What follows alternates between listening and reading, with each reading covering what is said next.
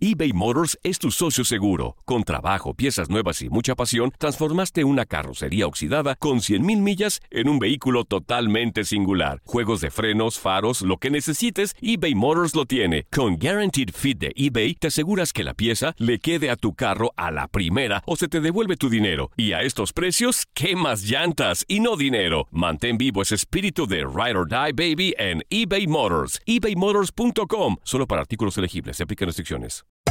Hacer tequila, Don Julio, es como escribir una carta de amor a México. Beber tequila, Don Julio, es como declarar ese amor al mundo entero.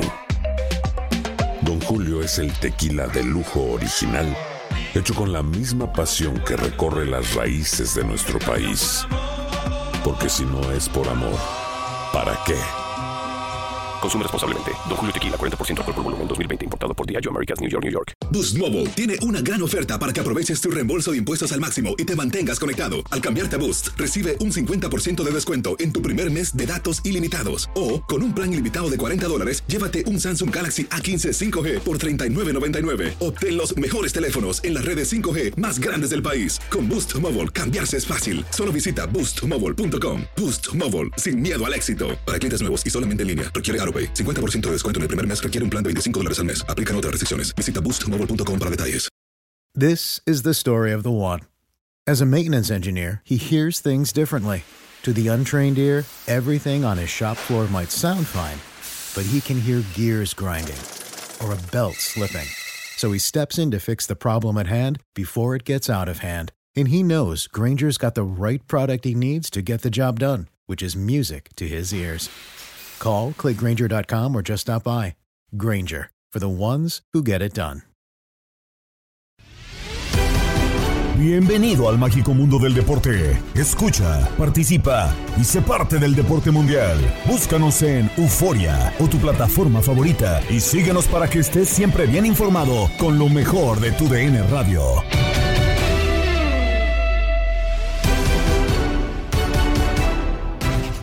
Iniciamos la semana con el podcast Lo mejor de tu DN Radio. Un saludo de Gabriela Ramos, quienes presenta en este episodio la eliminación de Chivas en la recalificación que pone en duda la continuidad no solo de su entrenador Ricardo Cadena, sino de su director deportivo Ricardo Peláez. El debate en Fútbol Club con Diego Peña, Gabriel Sainz, Osvaldo Sánchez y Reinaldo Navia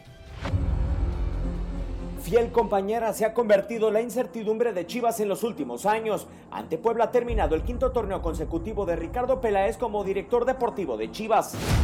Así como el ciclo de Peláez de arranque, la evaluación inicia con el plantel y Ricardo Cadena en el banquillo, quien logró concluir su primera campaña de inicio a fin. A lo que, sigue, eh, primero que nada, yo creo que supongo que debo ser evaluado por mi directiva y ellos van a, a determinar si, si hay posibilidad de, continuar. Por mi parte, como cuerpo técnico, siempre hemos estado eh, tomando precaución en, los diferentes escenarios. La duración de Peláez como director deportivo del rebaño llega a tres años el próximo 26 de noviembre. Desde el primer ciclo de Néstor de la Torre en 2003, ningún otro director deportivo ha disfrutado de la duración de Peláez en el puesto. En su defensa son cinco repechajes, así como una etapa de semifinales en el Guardianes 2020, así como los cuartos de final del Grita México 2022. Vamos a, ya, estamos más cerca, ¿no? Eh, eh, una dos reclasificaciones, una semifinal y un cuartos de final. Es muy poco, es muy poco para Chivas. Nos hemos quedado cortos. Hemos fracasado, encanta esa palabra, ¿no? Hemos fracasado. No, no hemos ganado el título pero nos hemos acercado. Desde 2020 a la fecha son cuatro estrategas los que han pasado por Guadalajara. Los últimos tres, Víctor Manuel Bucetich, Marcelo Michele Año y Ricardo Cadena, han tenido la posibilidad de dirigir al menos durante 20 juegos. Este, y todos tuvieron su, inicio, todos tuvieron su término. Espero que esta sea la más, la que concluya con la cereza en el pastel que queremos. Todos nos han ayudado a crecer. A él mismo, si le preguntas, fue parte del cuerpo técnico de Bucetich. Hasta esa experiencia ya vivió con un técnico de, números impecables a lo largo de, muchos años, de, experiencia como Bucetich. Entonces ya vivió también esa experiencia. El tema de Marcelo, el tema del Flaco Ten, que, es un técnico que, me toca decidir y se me da esa, esa, virtud de, su continuidad y así lo decidí yo y después hacer un cambio. Hemos venido cambiando, pero hemos venido cambiando para bien. Hemos, nos vamos acercando cada vez más a lo que pretendemos. De nuevo a la deriva concluye un torneo de Chivas con un ciclo que llegará a tres años rodeado de incertidumbre.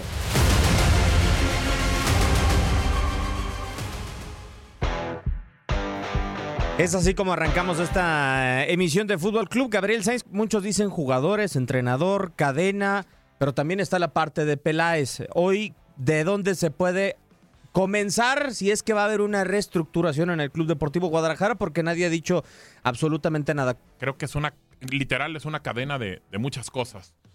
Eh, creo, yo lo decía y lo dije antes y no puedo retractarme si Cadena no avanzaba por lo menos a cuartos de final, creo que se tiene que ir de Chivas. Para mí, de todas maneras, las formas eh, en un partido en el cual creo que estuvo como que con momentos de Guadalajara, momentos de Puebla, pero igual forma no veo que vaya para ningún lado este, este proyecto, entre comillas, si es que hay algún proyecto. Eh, se tendría que ir para mi cadena. Varios jugadores de Chivas y Osvaldo que estuvo ahí, creo que se da cuenta que hay muchos que ya no sienten la playera y no están ayudando al equipo, tendrían que irse. Peláez se tendría que ir, tendría que tener un poquito de dignidad y entender que tampoco ha hecho nada desde que llegó. Dijo, vamos a hablar de finales y títulos. Pues este, ahora, ahora escuchamos, nos vamos acercando. No, wow. O sea, no, no está para estar él en el Guadalajara. Yo creo que tendría que venir un movimiento que no creo que pase, pero pues ojalá que sucediera algo así para ver si alguno se da cuenta de, qué playera están portando.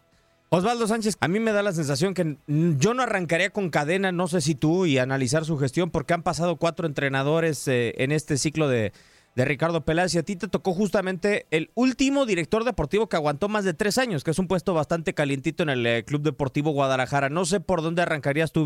Es un tema muy complejo eh, dar una respuesta nada más de, que se vaya Peláez, de que se vaya Cadena, de que se vayan varios jugadores, pues es algo que se tiene que analizar, no es tan fácil de deducir o de opinar. Yo soy de la idea de que los proyectos se tienen que respetar, yo soy de la idea de que el ciclo de Peláez no debe terminar aún. Y te voy a decir mi argumento, es un tipo que tiene experiencia, que ya estuvo en la selección mexicana como director deportivo, que ya estuvo en el América donde tuvo éxito, que ya estuvo en Cruz Azul tal vez donde haya fracasado, sí, pero si me voy a ver la baraja de nombres que existen alrededor, alguien que, tienen que, tenga esa experiencia para poder contratar al mejor entrenador y, a los mejores jugadores, pues me parece que nos vamos a quedar cortos porque el tema no está en que Chivas tenga acceso a los mejores jugadores, no los tiene, es una realidad, porque no me digan que no le han invertido dinero, sí y mucho.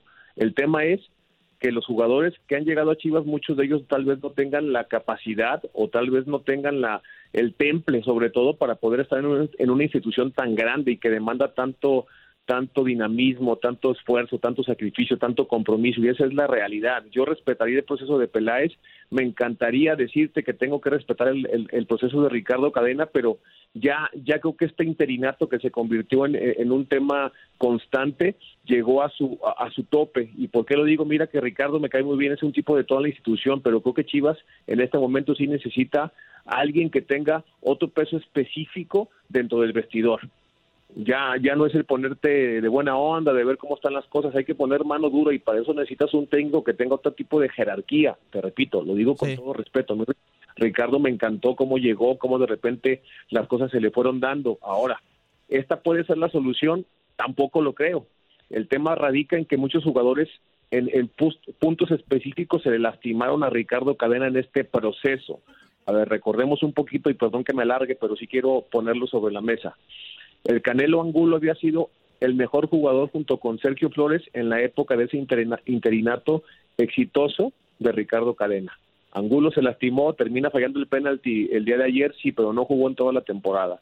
Punto número dos. La Morsa Flores eh, al inicio del torneo no estuvo y le costó mucho a Chivas en ese sentido. Punto número tres, llegaba JJ Macías en, un momento creo maduro de su vida, de su carrera, el, fracaso o el haber ido a probar fortuna a Europa y haber regresado con pocos minutos y prácticamente sin goles, le daba la oportunidad de resarcir un puesto que podía y que todos estábamos presupuestando que era para él. Y tres días antes se lastima. No estoy poniendo pretextos, estoy poniendo análisis que esa es mi labor ahora. Entonces hay factores que se fueron juntando para que este fracaso de Chivas se consumara, porque coincido, es un fracaso total, desde arriba hasta abajo, pero vas a cortar otra vez la raíz. Para mí no es cortar raíces, es encontrar los puntos claves y finos para poder traer un entrenador que tenga, insisto, otro tipo de jerarquía y otro tipo de peso. El tema es díganme cuál es. No existen en este momento. ¿Me explico? O los que tienen experiencia están, eh, eh, están ocupados. Y también estuvo Bucetich que la tuvo y la ha tenido y tampoco funcionó. Entonces, a lo mejor está en la elección de jugadores. Insisto en mi punto, no es porque no hayan invertido, han invertido muchísimo. El tema es que cuando alguien pregunta por algún jugador que es para Chivas, automáticamente cualquier jugador cuesta millones. O sea, con todo respeto, no me digan que Alan, Alan Mozo cuesta 5, 6 o 7 millones de dólares. Claro que no. O sea, esa es una realidad sí estamos en una desventaja en comparación a otros equipos. Entonces, mucho por analizar. Lo que es una realidad es que esto es un fracaso. Lo dice lo dice Amauri, lo dice Peláez, lo dice Alexis Vega ayer después del partido, y así de claro, las cosas no se pueden ocultar.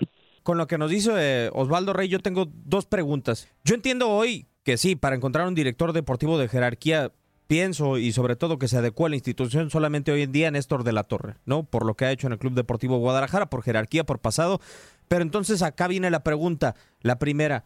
Eh, Ricardo Peláez sí ha hecho pesar en el Club Deportivo Guadalajara su nombre, su jerarquía, todo lo que hizo en América y le dejó armado un plantel a Cruz Azul, o no. Y la segunda, el análisis que hace Osvaldo es muy bueno eh, de todos los futbolistas que se le lesionaron a Chivas. Pero, ¿y cómo tres años después Guadalajara se atreve a meterse a un torneo con solamente un centro delantero como opción? Es un tema muy complejo, es una situación que ya viene arrastrando desde hace mucho tiempo atrás, ya la situación de Chivas, ¿no? Eh, yo creo que Peláez tiene toda la experiencia. Es un tipo que me imagino que se, que se respeta por su trayectoria y por lo que viene haciendo fuera del fútbol. Eh, hay que ver también qué tanto manejo le dan dentro de la institución, ¿no? Qué tantas decisiones pueda tomar, qué tanto puede, puede asumir el, rol que asume y puede ejercerlo ¿no? dentro, dentro de la institución. Es todo compartido, yo digo, cuando las cosas salen mal, porque a veces apuntamos con uno, con otro. Pero ya se ha cambiado eh, todo alrededor, ¿eh? Él es lo único que, queda. A ver, me voy con el técnico primero. Siempre, siempre es fácil, ¿no? Nos vamos con el técnico. El técnico se tiene que ir. Sí, de repente creo que a lo mejor puede ser un, error de cadena, ¿no? El, el, no tener ese peso dentro de un vestuario, ¿no? Sí. Llego más en un equipo grande como lo es Chivas, donde tienes que imponer respeto. A veces si no tienes eso, no transmites, y, se nota, ¿no? Cuando está dirigiendo, ¿no? Que, es poco lo que transmite, es poco lo que realmente, de repente a lo mejor el jugador le puede tener credibilidad al técnico. Eh, pero, pero es un tipo yo creo que ha hecho las cosas bien, y, y no sé si sea por experiencia. A ver, recordemos que América asumió un técnico que dirigía una sub-20, ¿eh? Y no había dirigido casi nada. Y entiendo, puede ser un ah, plantel, muy, puede ser muy ah. diferente el plantel. A ver, pero es Chivas, digo. Y, quieras o no, tiene hoy en día, no sé si a los mejores, pero parte de los mejores jugadores de, la Liga Mexicana. Sí. Yo para mí también, más allá de repente, hay jugadores que Chivas ha perdido mucha credibilidad, la verdad. O sea, ya ha perdido mucha, eh, mucha identidad. Okay. Ya no hay identidad como sucedía años atrás, que sí realmente identificabas y, había esa identidad con los jugadores, ¿no? Que sentían realmente la playera, jugadores que, que venían de abajo y, conformaban ese equipo que realmente pues era temible a veces, a veces enfrentar a Chiva y pues Ovaldo lo sabe y, me tocó a mí enfrentar esa generación, siempre saco esa generación porque realmente era una era ir a enfrentar a Chivas era complicado, era difícil, o sea, ibas a enfrentar a Chivas, sí te asustaba, pero hoy en día no, y creo que hoy en día a muchos jugadores le queda grande la camiseta de Chivas. Y es la realidad, a veces sí pueden pasar un buen momento en ciertos equipos, como en el caso del Chicote en algún momento, el caso de Hermoso o de otros jugadores que vienen de equipo a lo mejor de, menor envergadura que de Chivas, pero realmente cuando llegan a ese equipo y hay mucho más exigencia, mucho más responsabilidad, realmente no pueden. Así es te come mentalmente. Así es. bueno, pero ahí el director deportivo, Gabo, y perdón por la interrupción. No, no, no, échale. Eh, y el entrenador también tienen que tener una solución. O sea, no nada más es el jugador no puede y se va a la banca todo lo que queda del torneo y hasta que se quede en Guadalajara, ¿no? Porque eso está pasando con algunos. Ya se va Molina, lamentablemente, por eh, el tema de la lesión y se le acaba el contrato. Ya se va Mier también, que se le acaba el contrato. Bendito Dios. No puede, sí, pero no puedes estar tirando dinero a la basura. No, no, a ver, pero es que a eso voy y, y creo que yo sí difiero con Osvaldo en, alguna, en algunas cosas ahorita que lo escuchaba. Eh, hay futbolistas que, por ejemplo, se respeta demasiado. El Chapo Sánchez, que tiene 10 o 11 años con el equipo y que la playera y demás, el tipo ya no está para jugar en el Guadalajara. Ponce ya no está para jugar en el Guadalajara. Lo de Sepúlveda ayer fue de película de terror. El tipo no sé si terminó eh, eh, molesto por algunas cosas, por lo que pasa, pero hizo un muy mal partido. A ver, creo que el primero para mí no es penal. No. El segundo Tampoco, creo que tampoco. tampoco. puede ser penal, pero tiene como mm, ingredientes para poderlo. Cadena lo exhibe, lo saca porque sabes que está haciendo un partido horroroso, no estás, incluso fue amonestado. Entonces, creo que sí pasa y siempre se ha cortado de, de- de pedacitos a algunos jugadores. Y ahora el técnico, y ahora el director deportivo, y ahora este, y ahora el otro. Pero no se ha hecho una limpia completa en el equipo del Guadalajara. Me queda claro que el dueño no se va a ir, ni va a querer vender el equipo, porque muchos piden la cabeza al dueño. No se va a ir, o por lo menos no por ahora. No creo que quiera vender el equipo y no parece que lo quiera vender el equipo. Pero ya párenle. O sea, de verdad, yo sí estoy molesto porque están arrastrando el poco prestigio, mucho que tenía el equipo, la historia que tiene este equipo, y no saben ni siquiera qué playera portan. Creo que ya es demasiado para la gente de, de, de estos jugadores. Y hay unos que también tendrían que entender, ya no estoy para jugar. El Cone Brizuela tampoco tiene que estar ya en el Guadalajara. O sea, No, pero díganle eso a los refuerzos, que son los que no juegan. Ah, no. Porque los tipos que llevan 6, 7 años, como el Chapo, como el ahí están. pues son los que demuestran mejor nivel, Osvaldo. Ahora yo la duda tengo, a ver, a ti te tocó estar con Néstor cuando fueron campeones en el 2006. Ese proceso en su tercer año fue cuando fueron campeones. No sé si ahora, después de tres años, le ves avance este proceso que tiene eh, Chivas. O sea, por ejemplo, dice o decía al arranque de la temporada en ese mano a mano que tuvo José Luis López Salido con, con Ricardo Peláez, que un entrenador ha ido mejorando al que sigue. Yo no sé si realmente eso se ha dado en el Club Deportivo Guadalajara, porque los últimos dos han llegado de Chivas. A mí me daría la sensación de que no le quieren invertir a la dirección técnica o no sé si la convicción esté de realmente que el entrenador venga de las fuerzas básicas. Mira, yo creo que el único entrenador que de alguna forma puso el equipo en una estela más, más cómoda respecto al proceso de Peláez, pues era sin duda Bucetich. En el primer torneo que llegó, si mal no recuerdo, si la memoria no me falla. Lo, lo cierto es que, que comparto los, los puntos de, de Navia, ¿no? En el sentido de que hay jugadores que no pueden estar en el equipo, que no tienen esa, esa envergadura. Tú mencionaste un proceso que terminó con la, con la consecución de un título en Toluca en ese diciembre del 2006, pero ese equipo tenía un proceso ya atrás de tres, cuatro años, ya habíamos fracasado perdiendo una final contra Pumas. La base se mantuvo, ¿sí? Y llegaron gente importante como Carmona, como no, recuerdo bien, después de ese proceso se fue Palencia, en fin, era un plantel con otro tipo de jugadores y de nombres y de hombres. Esa es la diferencia. Lo cierto es que sí creo que también Chivas está en una adolescencia de li- liderazgo muy importante. Guadalajara cae en penales, pero en la porra consideran que no tiene un portero confiable. Escucha a Diego Peña, Ramón Morales y Toño Murillo. Ahí ¿Con va. el de la Chivas? Ah, para llorar, mira. O sea, te puso Pancho Barraza cinco segundos. Sí, ay, do- no, es que dice, ay, dolor, dice. Ajá. Sí, por eso. O sea que se nos fueron. Sí. Y, y se nos fueron, creo, y ahorita lo platicaba con Ramón fuera de aire, teniendo las más importantes del partido. O sea, Sí. tuvieron las dos mejores del primer Más no tiempo. jugaron. O sea, más no, No, no, jugaron. el, el partido, lo decía Diego, perdón que me meta, fue eh, momentitos de Puebla, momentitos de Chivas, momentitos de Puebla, momentitos de Chivas. No hubo un claro dominante. No, No. fue dominio no. alterno. No, no. Este, pero sí creo que las dos jugadas que tuvo Chivas fueron de mejor fútbol que las que tuvo el Puebla. Sí. O sea, fueron de, de- de ataque, busco, centro, la tuvo el Chapo, la tuvo Brizuela. Por cierto, pone a osos a esos dos. En especial, en especial al Chapo, porque creo que primero estaba para el Chapo. Sí. ¿No? Sí, e- el otro creo que me- se me acelera queriendo reventar la pelota. Exactamente. Pero se equivocaron Gach. Yo al partido sí le quiero dar aplauso. A mí me gustó. A mí me gustó el partido. Muy correlón, muy dinámico, ¿no? Sí, es lo que te digo. Es más, en cuanto a jugada, yo creo que el Toluca Juárez lo supera de jugadas de peligro. Sí, sí, claro. Que ese es bien engañoso, ¿eh? Sí, muy. Ese muy- fue muy engañoso. Ay, Nachito.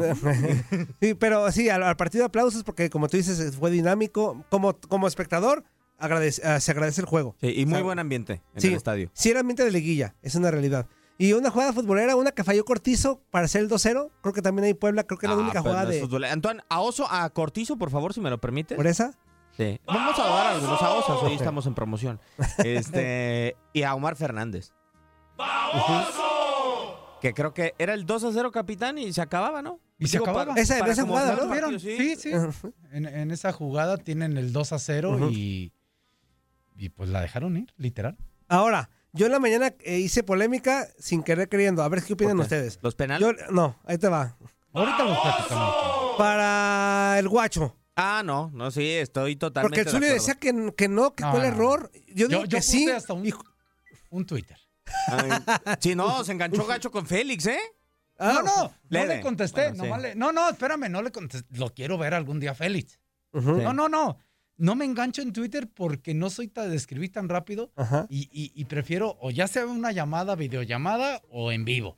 Ok. Pero sí tengo que hablar con Félix porque, eh, ojo, primero, para mí el gol de Puebla lo regala eh, Miguel Jiménez. Sí. en la- Y no en el cabezazo. No, no, no, no. en- Un antes. En la falta, en el, en el centro, Que sale. él está solo. Sí. Él está solo. A ver, y, y es, ojalá y Félix me escuche y, y si no, se lo mandas, Toño. Entiendo que hoy las pelotas se mueven más. Tienen una situación tecnológica diferente. Pero no Es- tienen entrenando con la pelota cinco días. No, no, claro, Diego, estoy de acuerdo. A ver, pero eso aparte lo entiendo cuando tengas presión, cuando te llegue un rival ahí. Que te a- estorbe. que te esté estorbando, un disparo así fuerte, inclusive hasta un disparo de la otra portería si quieres. Sí. Ok, lo entiendo. Pero si me dicen, es que se mueve, espérame, a un metro, y necesito volver a ver la jugada y no sé si la tengan, a un metro alrededor, así en círculo, en una No había nadie. no había nadie. No había nadie. No, no, de acuerdo. Ese era para agarrarla, Toño. Sí, sí, sí. Aunque la pelota se mueva, agárrala. Porque aparte entrenas con la pelota, ¿desde cuándo? ¿Desde cuánto hace? ¿Tres meses? ¿Cuatro meses? Mucho. Entonces, no, no, lo- no le pongan justificación a ese detalle específico. Yo no hablo de los demás. Ese detalle era para que la pelota se Juan Carlos y Zuli en la mañana me decían que no, que no, que no. Hasta se Ah. molestaron porque me decían, no, es que ya es una jugada aparte. No, espérame. Le dije, si la agarra el guacho, Ahí se termina. acaba el peligro. Ahí se termina. Se acaba. Diga, Claro. aparte me decía Zuli, ¿cuál es eh, el objetivo de un portero cuando sale así, no? Eh, aventar el balón lo más lejos posible. Le dije, sí, pero se le dio el rival. Sí. Se le dio el rival. Porque el rival agarró el Puebla y ahí fue cuando fue el centro y lo cascó. Entonces yo, yo, yo sí le doy un... Yo es que yo decía, Ramón, que para mí Chivas necesita cambiar muchas formas, muchas, muchos, lo muchos futbolistas ya salir o, otros llegar, obviamente. No le estoy viendo, Pero- perdón. Pero yo no, yo no creo, yo creo ahorita con todo respeto al guacho, Ramón lo conoce mejor que yo y tú, tú sobre todo, Diego. Yo no creo que Chivas tenga un portero confiable. No. Yo no creo que Chivas tenga un portero confiable hoy en no, día. Desafortunadamente no. Para la afición, en el rebaño deben irse todos, como se platicó en Misión Centroamérica con Gabo Sainz. Hablando de las chivas, porque pues ahorita las chivas estamos en el ojo del huracán. ¿A poco? Pues, pues, ca- ¿cuándo no? Somos la burla de todos, carnal. La burla de todos. Sí, pero pues, ¿qué hacemos, Gabo? Mira, el equipo, el equipo no se le puede pedir más. El equipo para nada estaba para llegar a una semifinal. No, pero que se la una partan, final. sí. Que se la partan, sí se los puedes exigir. Sí, pero pues ya eso, eso ya, ya es en vano le estarles diciendo a, es- a esos jugadores. Yo pienso que, no sé, el técnico siento que no es. Yo siento que ya es tiempo de que ya se vayan dos, tres jugadores que ya, pues ya que cierren el ciclo. No, pero tam- tam- también correr al técnico, también correr al técnico. No, no seas así. O sea, este, este cuate mira, no te va a llevar a ningún lado. Ok, si corres al técnico, vamos a poner corres al técnico. Y también a jugadores. Pero con el técnico se tienen que ir, como te digo, mínimo de cinco a tres jugadores que ya, ya, Sí, ya claro. ahí en la ¿Tú a quién ya- sacabas? ya A ver, ¿tú a quién sacabas? Mira, yo de sacar, sacaba el Chelo Saldívar que se fuera. Ya. Que se fuera igual Brizuela, sería otro que ya, ya no está. Sí, de Ese- acuerdo. ese Ormeño, pues la verdad, ni pena ni gloria. Nunca ha llegado, así, nunca ha llegado a Chivas. ¿Quién, quién más? Y, y pues de ahí para allá, pues, ahora sí que también la defensa está endeble. Pues sí. Mínimo dos de allí. Ponce también, aunque estuvo en la banca. Once pero también que se vaya, de acuerdo, estoy de acuerdo. Ya también ya es tiempo de que se vayan y pues otra vez abrir la chequera o también de una... Pero el que sí se debe de ir de, de ya de tajo, de tajo, ya estuvo es Peláez. Sí, ya, ya, también, ya. Ya que llegue otro otro otro director de, deportivo, no sé, con nuevas ideas o, o una nueva estrategia o que trate de sacar ahora sí que del pozo a este equipo porque la verdad estamos en el abismo. Así es. Ya Así no literal como, torneo, como ya chivito al precipicio, así estamos. Ah, La, la verdad, ya no es un primer torneo, ya vamos que cinco torneos en las mismas, de cinco a seis torneos, yo creo, yo pienso que es tiempo, e incluso que este el dueño ya considere, pues también tal vez vender el equipo. Claro. Siento que las Chivas necesitan un, un, un cambio, un, un cambio reestructural, pero de fondo, Gabo, de a Sí. tiro, de a tiro, porque pues ya a muchas veces que no funcionen las cosas, pues quiere decir que pues ahora sí que este tanto el dueño como directivos y jugadores, pues es tiempo de que se vayan, que agarren sus chivas y Y juímonos. se larguen. Claro, pues ojalá que varios, varios se tienen que ir de este equipo. Le están quitando. Ayer ponía yo que arrastrando el prestigio y me dijeron que cuál. Ok, la historia, pues, si no les gusta el prestigio, la historia la están arrastrando, así de fácil. Abrazo, Michoacano.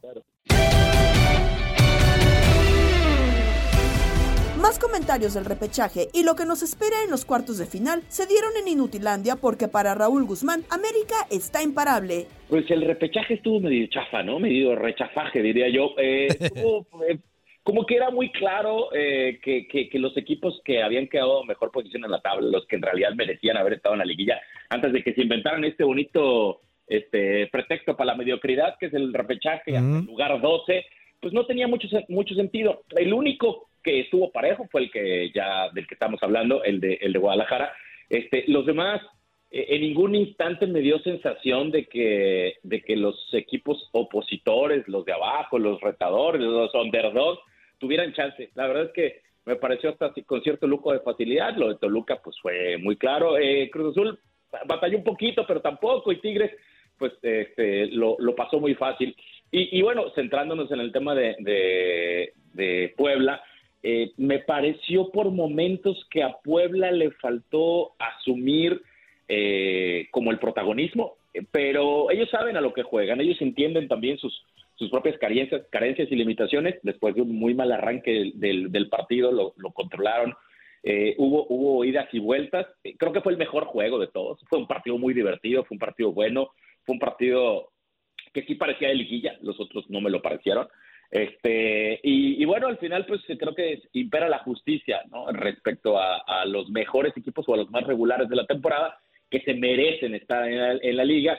Eh, yo creo que nos va quedando muy claro que de no ser por la lana, de no ser por este por por esto de tratar de extender más las, las taquillas y demás, no debería de existir. O sea, califican los ocho primeros y los ocho primeros, pues está bien que peleen por el título, lo demás me parece como, como un poquito de sobra en nuestro torneo. Sí, de acuerdo totalmente en este sentido, Raúl, qué gusto saludarte aparte de, todo este tipo de situaciones. No sé si te gustaría a ti, a mí en lo personal sí me gustaría observar al Arcamón en otro equipo que no fuera el Puebla, para conocer realmente los alcances que tiene como técnico este hombre que la verdad ha llamado mucho la atención con el equipo de Puebla, ¿no? Bueno, lo, lo, lo comentaba yo hace unos días eh, a través de redes sociales, a través de mi cuenta de Twitter. Eh, me parecería, por ejemplo, eh, el candidato ideal para tomar a Chivas. Eh, un, un equipo que, que le represente un, un reto mayor. No, no lo digo con un mal sentido para el Puebla, que hace todo lo que puede, pero que, que lo está constantemente retando respecto a la a la poca plantilla, le, le quitan y le quitan y le quitan jugadores y tiene que reinventarse. Eh, un, un proyecto un poco más sólido, un, un- un equipo con, con mayor aspiración, con mayor arrastre. Eh, Sí, creo que el Arcamón eh, tiene mucho, tiene para mucho más, eh, porque además termina adaptándose Misuli a lo que tiene y lo que tiene no es mucho.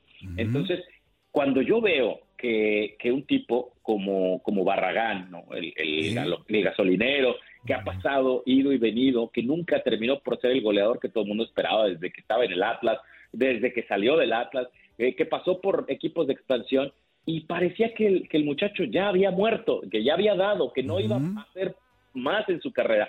Bueno, pues llegó Larcamón y lo potenció. Eso es algo que yo no veo con otros técnicos. Eh, saludos a, a Ricardo Cadena, por ejemplo, que a lo mejor que a lo mejor puede resolver con lo que tiene, pero que no saca lo mejor del futbolista, que no lo hace mejor futbolista. Y creo que el Arcamón nos ha demostrado con un Diego de Buen, con un eh, eh, con, un montón de jugadores que, que ya pasaron o que están ahí, que los puede potenciar, que los hace mejores, que les saca lo mejor, que les saca agua a las piedras, pues. Entonces, eh, yo digo, si a, si a Barragán, con todo el respeto, lo tiene como uno de los mejores goleadores del torneo, cuando, cuando no, no había aparecido desde hace tanto tiempo en, en- en esos récords de- del fútbol mexicano, pues entonces me quiero imaginar lo que puede hacer con, con jugadores de más talla, con jugadores de más alcance, con jugadores de más jerarquía. Estoy completamente de acuerdo contigo, Zuli. Creo que el Arcamón se ha ganado y se está ganando cada día más en el fútbol mexicano oportunidades en, en- en equipos importantes. Amigo, fuerte abrazo. Nos quedan dos minutos y nos vamos a la pausa. Rapidísimo. Ese es- Oye, pues, ya nos vamos, amigo. pues, es que ya, ya nos vamos. ¿Qué pasó? Hay, hay- hay que tragar. Los patrocinios tienen que entrar. Hay que tragar. hombre. Oye, este, rapidísimo. Ya como la canción de los perritos, de los, de los ocho que nos quedan, ¿quién, ¿quién ves muy fuerte, o sea, para candidato al título? ¿A quién ves de los ocho? Ay, ay, ay, ay. No, eh, me lo estás preguntando porque sabes lo que voy a contestarte. Claro. y, y quieres que lo diga. Y te voy a dar el gusto. No veo el guapo que vaya a frenar al América. Esa es la verdad. Es el equipo más enrachado, es el equipo eh, más capacitado, es el equipo con mejor plantel, es el equipo que sabe mejor a lo que juega. Eh, no, no, no encuentro hoy, después de haber visto los partidos de repechaje, eh, alguien que vaya a, poder detener estas águilas. Es fútbol y todo puede pasar y nos da la sorpresa el Puebla o más adelante en las semifinales o en una final, pero la verdad es que por lo visto y por los elementos que tengo para, para determinarlo, es el América el más firme candidato para ser campeón. Estás escuchando el podcast de lo mejor de tu DN Radio, con toda la información del mundo de los deportes. No te vayas, ya regresamos. Tu DN Radio, también en podcast. Vivimos tu pasión. eBay Motors es tu socio seguro. Con trabajo, piezas nuevas y mucha pasión, transformaste una carrocería oxidada con 100 mil millas en un vehículo totalmente singular. Juegos de frenos, faros, lo que necesites, eBay Motors lo tiene. Con Guaranteed Fit de eBay, te aseguras que la pieza le quede a tu carro a la primera o se te devuelve tu dinero. Y a estos precios, ¿qué más llantas y no dinero? Mantén vivo ese espíritu de Ride or Ride, baby, en eBay Motors. ebaymotors.com. Solo para artículos elegibles se aplican restricciones. Continuamos en el podcast Lo mejor de tu DN Radio, disponible en la app Euforia. Nos vamos ahora con el juego amistoso de la selección femenil de México ante Chile, que terminó en empate a un gol. Partido para el debut del entrenador Pedro López y el regreso de Charlín Corral. Así lo seguiste en nuestra compañía.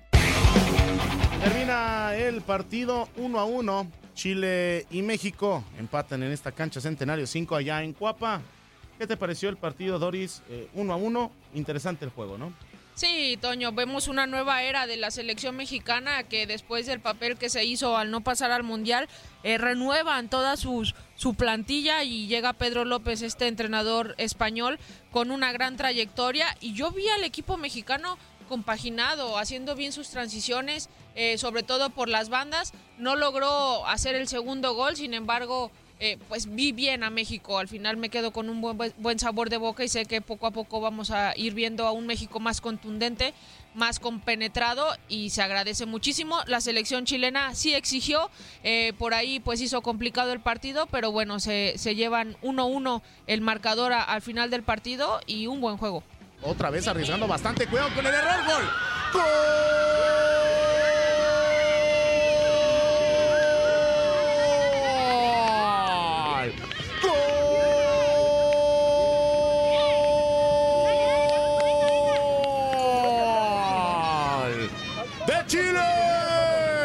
¡Chi, chi, le! Aprovecha el error defensivo de las arqueras.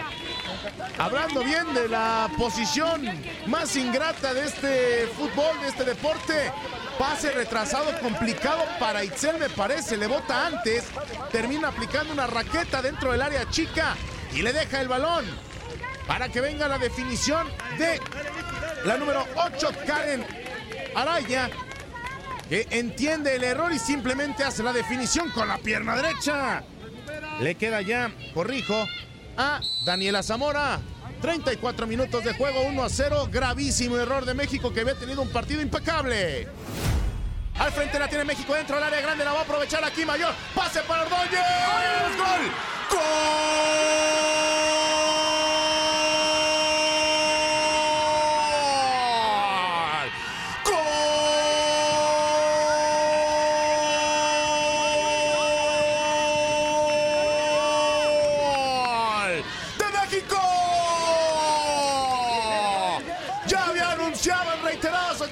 Selección tricolor dentro del área grande chilena. Y en un trazo largo aprovechan el error en la zona baja de la número 18 Sáez, el centro retrasado. Perfecto, precioso y preciso de Stephanie Mayor anote la asistencia para que Ordóñez, la recién ingresada, solamente haga el pase a la red y le diga la pelota entra querida 1-1 al 58. México empata el partido de manera justa. En Contacto Deportivo te presentamos las notas del día con Tata Gómez Luna y Jorge Rubio. Tenemos campeón en la Fórmula 1. Comienzan los playoffs en la MLB. En juego la semana 5 de la NFL. Tras el Decision Day, ya hay postemporada en la MLS. Max Verstappen eh, se convirtió en bicampeón del mundo de la Fórmula 1 luego de ganar el Gran Premio de Japón 2022 en una carrera que se retrasó más de una hora por el diluvio que cayó sobre el circuito de Suzuka. Sergio Checo Pérez concluyó en el segundo puesto. Más información con Orlando Granillo y también con Toño Camacho. En una de las carreras más extrañas de la temporada en la Fórmula 1, Max Verstappen fue ganador del Gran Premio de Japón y logró el campeonato de pilotos, segundo al hilo, gracias a una maniobra de Sergio Pérez en la vuelta 16, cuando intentó rebasar a Charles Leclerc de Ferrari, pero este tuvo un incidente y fue penalizado al final. Leclerc se había mantenido en segundo toda la rodada y esto iba a prolongar la batalla por el título hasta el siguiente Gran Premio, el de Estados Unidos. Sin embargo, por ese incidente fue penalizado 5 segundos y con eso bastó para que Checo obtuviera el segundo lugar en el circuito de Suzuka. Al final de la carrera, el piloto tapatío ofreció unas palabras a la prensa especializada. Fue muy complicado, sí, sin duda que se complicó bastante, pero, pero bueno, al final lo, pudimos conseguir, ¿no? Y muy contento por ello. Eh, y bueno, ahora seguir trabajando, ¿no? Eh, primero que nada, estoy muy contento que, que, no pasó nada con Carlos, ¿no? Porque fue un accidente fuertísimo que pudo haber sido muy grave, pero afortunadamente todos, todos lo esquivaron. Hamilton pasó súper cerca, eh, entonces en general contento ¿no? Con, con, este tipo de carreras, cuando todos podemos ir a casa, da gusto. Bueno, contentos y además el equipo en Casa Honda más contento todavía. No sé si sabías que tu compañero se proclamaba en estas condiciones campeón del mundo, pero tú le ayudaste. Sí, bueno, fue la verdad el campeonato que ha hecho Max. Eh, increíble, eh, en verdad que no es que Red Bull haya tenido un coche superior, eh, creo que Max ha hecho una, una diferencia importante eh, y bueno, de mi lado lo intenté todo, ¿no? Especialmente al inicio de año estaba muy cerca, eh, estaba en la pelea por el campeonato, pero luego el, el, coche se me fue de las manos y, y, fue Max cuando, cuando empezó a ser más fuerte de, de, de lo normal y, y, ahí fue la, la, mayor diferencia. Bueno, ahora vienen dos carreras importantes en Austin y sobre todo en México, en tu casa, así que irás a por todas ahí, ¿no? Sí, sin duda, vamos a, vamos a empujar muy fuerte para el, todo lo que viene y, y intentaremos... Eh, ganar las próximas cuatro carreras. De esta forma, Verstappen logró su segundo campeonato de la Fórmula 1, luego de repetir por segundo año consecutivo con la escudería Red Bull. Por su parte, Checo Pérez peleará con Charles Leclerc por el subcampeonato de la Fórmula 1. Las siguientes tres carreras serán en el continente americano, con los premios de Estados Unidos, México y Brasil, para cerrar de manera definitiva la temporada en Abu Dhabi. Cabe destacar que la lucha por el campeonato de constructores aún no está sentenciada. Con información de Orlando Granillo para tu DN, Antonio Camacho.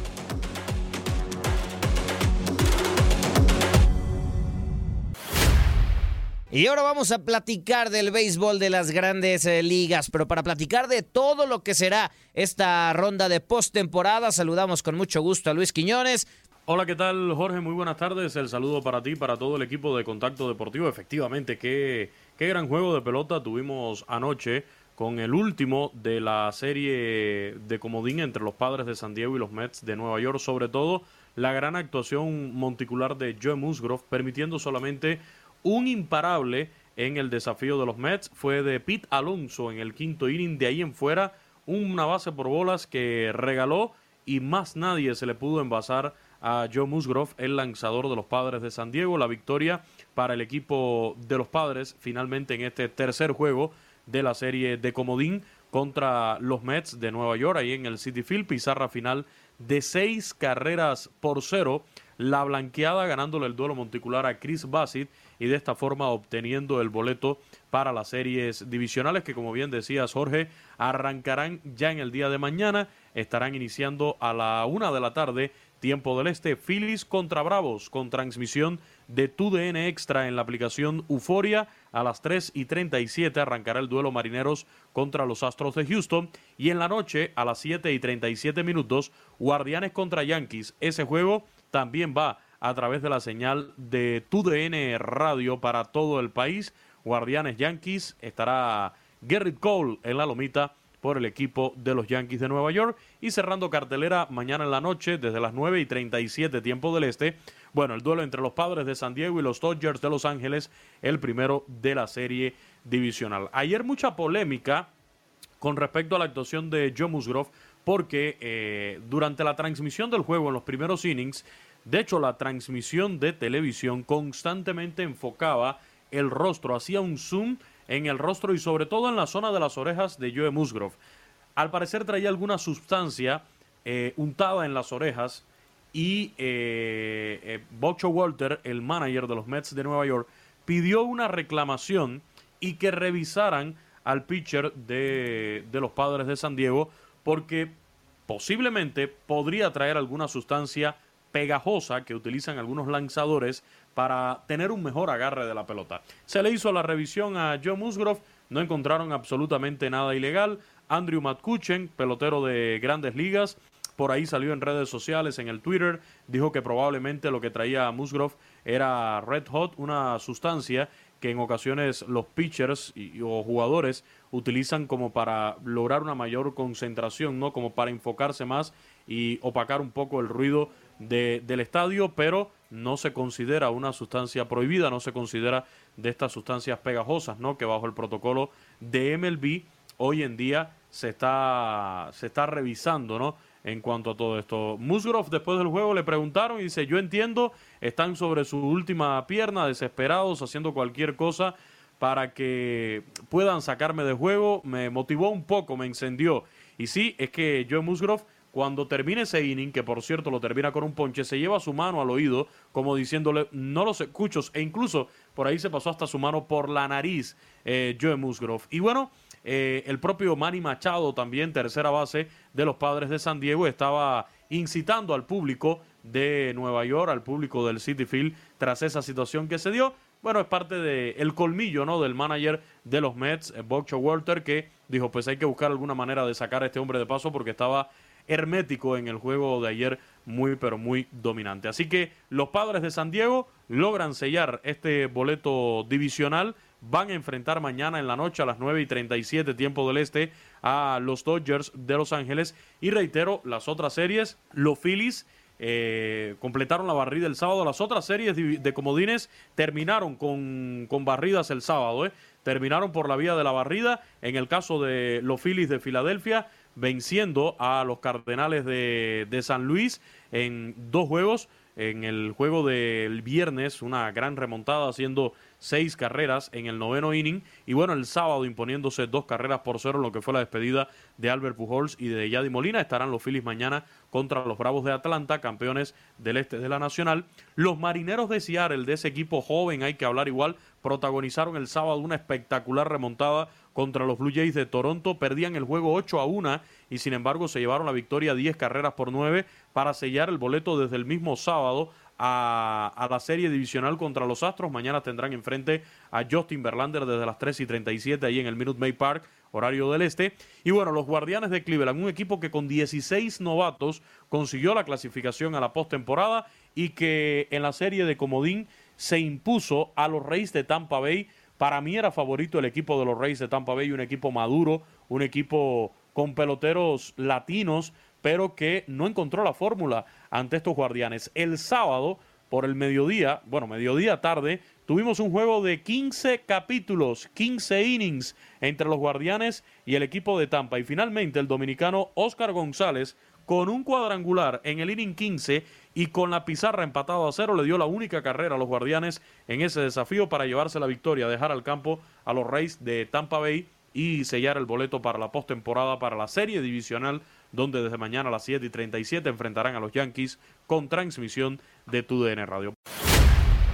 Y nos vamos a los emparrillados porque se jugó la semana número 5 este domingo en la semana número 5 de la NFL y hay resultados muy interesantes. Eh, los bengalíes de Cincinnati cayeron 17-19 contra los Ravens de Baltimore. En el Sunday Night Football, Justin Tucker conectó un gol de campo de 43 yardas en la última jugada para llevar a los eh, Ravens al eh, triunfo. Los Vaqueros de Dallas también vencieron a los vigentes campeones, los Rams, 22 a 10 de Marcus Lawrence. Regresó un balón suelto 19 yardas para un touchdown en la primera primera serie ofensiva de los Rams y Cooper Rush se mantuvo invicto como el titular relevo de los Cowboys ante la ausencia por lesión de Dak Prescott. Las Águilas de Filadelfia se mantienen como el único equipo invicto en la campaña con cinco victorias después de derrotar 20-17 a los Cardinals. Jalen Hurts aportó dos touchdowns por tierra y los Philadelphia Eagles se mantienen invictos. Los 49 de San Francisco derrotaron 37-15 a las Panteras de Carolina. Por cierto que este lunes Matt Rule fue despedido como entrenador en jefe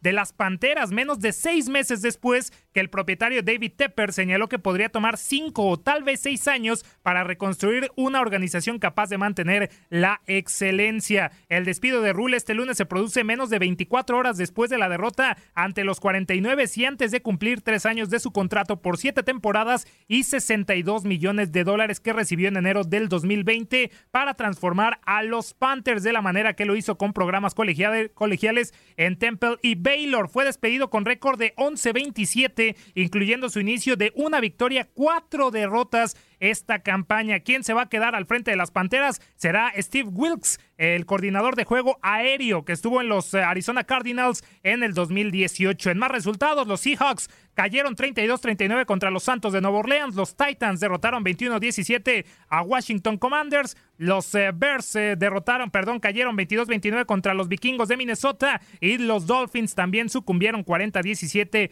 ante los Jets de Nueva York. Michael Carter anotó un par de acarreos de una yarda para touchdown. Los Jets rompieron una racha de 12 derrotas contra rivales de la división este de la conferencia americana. Y por cierto, en esta división, los Bills también ganaron 38-3 contra los Steelers. Eh, Josh Allen destrozó una secundaria de los eh, Steelers endeble y mermada por lesiones al lanzar cuatro pases de touchdown, tan solo en la primera mitad, incluyendo dos lanzamientos profundos a Gabe Davis. Los Falcons cayeron 21-15 contra los Bucaneros de Tampa Bay, en donde Tom Brady lanzó para 351 yardas con un pase de anotación. Completó 35 de 52 pases sin sufrir intercepción, evitando perder tres partidos al hilo por primera vez desde el 2002. Los Houston Texans eh, también ganaron 13-6 contra los Jaguares de, de Jacksonville los Chargers eh, derrotaron 30-28 a los Browns y los Leones de Detroit sucumbieron 0-29 contra los Patriotas de Nueva Inglaterra, que por cierto el novato Bailey Sape lanzó un pase de touchdown en la primera apertura de su carrera y Randmondre Stevenson corrió para 161 yardas, el máximo de su carrera. Los Gigantes de Nueva York eh, vencieron 27-22 a los empacadores de Green Bay con un Shaquon Barkley que recibió el saque directo y completó el acarreo de dos yardas en el último cuarto que coronó la remontada de los gigantes para vencer a los empacadores de Green Bay. ¿Qué falta para esta semana número 5 de la NFL? Hay Monday Night Football. El día de hoy, los Raiders de Las Vegas estarán enfrentando a los jefes de Kansas City en el Arrowhead Stadium en un duelo de la división oeste de la conferencia americana. Este partido va a arrancar a las 8:15 de la noche, tiempo del este, y los Raiders tienen una una ventaja de un eh, ganado, tres perdidos y los Chiefs hasta el momento mantienen un récord de tres victorias, una derrota en Kansas City. Así el panorama previo al Monday Night Football en esta semana número 5 de la NFL.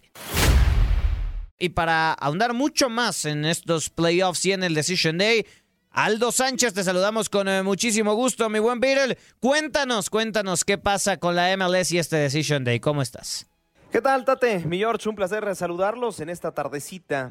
Pues hablando un poquito, ¿no? De lo que será la fase final de la Major League Soccer. Ayer se jugó el Decision Day, eh, todos a la misma hora, tanto Conferencia del Este como Conferencia del Oeste. Primero vámonos a la costa este del país, válgame la redundancia, donde creo que era mm, dicha zona donde pues se jugaba menos, ¿no? Era Cincinnati, Orlando City y Columbus Crew los que se jugaban dos pases para la postemporada.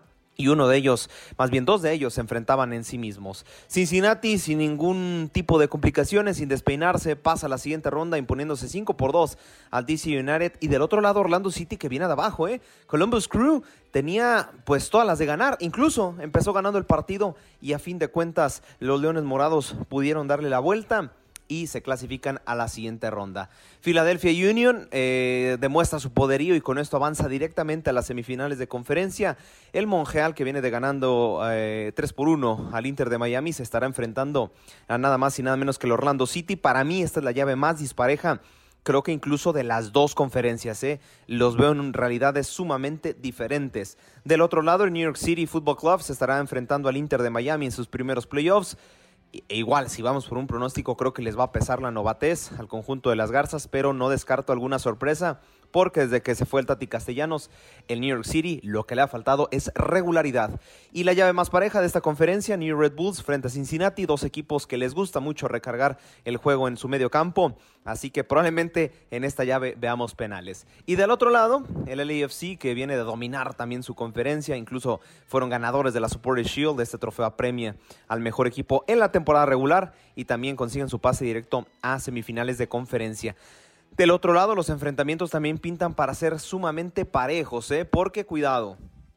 El Austin Football Club estará enfrentando al Real Salt Lake y el Real Salt Lake viene en un momento anímico importante porque viene de ganar dos de sus últimos dos partidos. El FC Dallas estará recibiendo al Minnesota que también es otro equipo que que llega a esta fase final de manera irregular. Sí, le ganó en la última jornada al Vancouver Whitecaps, pero creo que de todos los equipos involucrados en la conferencia del oeste son los que tienen números más irregulares en esta fase final de la Major League Soccer. Y finalmente el Galaxy frente a Nashville, que el conjunto amarillo viene de ganarle al vecino incómodo de la galaxia, 1 por 0 por la mínima, y viene en un momento anímico impresionante. Del, del otro lado, el LA Galaxy también viene de golear 3 por 1 al Houston Dynamo.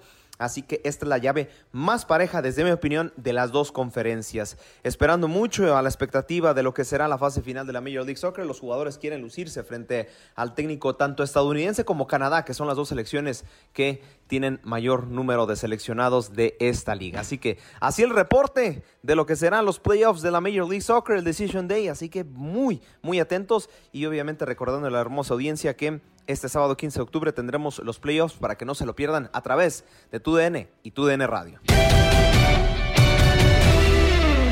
Nos vamos, pero te esperamos con otro episodio del podcast Lo mejor de tu DN Radio. Se despide Gabriela Ramos. Has quedado bien informado en el ámbito deportivo. Esto fue el podcast, lo mejor de tu DN Radio. Te invitamos a seguirnos, escríbenos y deja tus comentarios en nuestras redes sociales, arroba tu DN Radio, en Twitter y Facebook.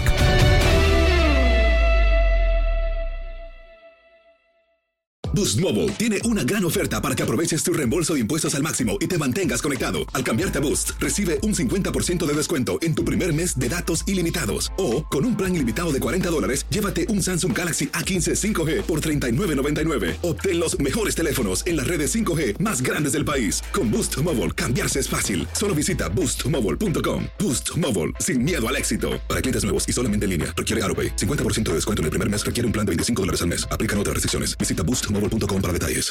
This is the story of the one. As head of maintenance at a concert hall, he knows the show must always go on. That's why he works behind the scenes, ensuring every light is working, the HVAC is humming, and his facility shines. With Granger's supplies and solutions for every challenge he faces, plus 24 7 customer support, his venue never misses a beat. Call quickgranger.com or just stop by. Granger, for the ones who get it done. Esto solo es el principio. Porque lo mejor, Esto no se va a quedar así. lo más impactante, ¿Por qué? Soy tu madre. Esta mujer me robó. Por favor, abre tus ojos. está por venir en ¿Entendiste? Tu vida es mi vida. De lunes a viernes a las 8 por Univisión. Y eso sí que amerita un brindis, ¿no crees?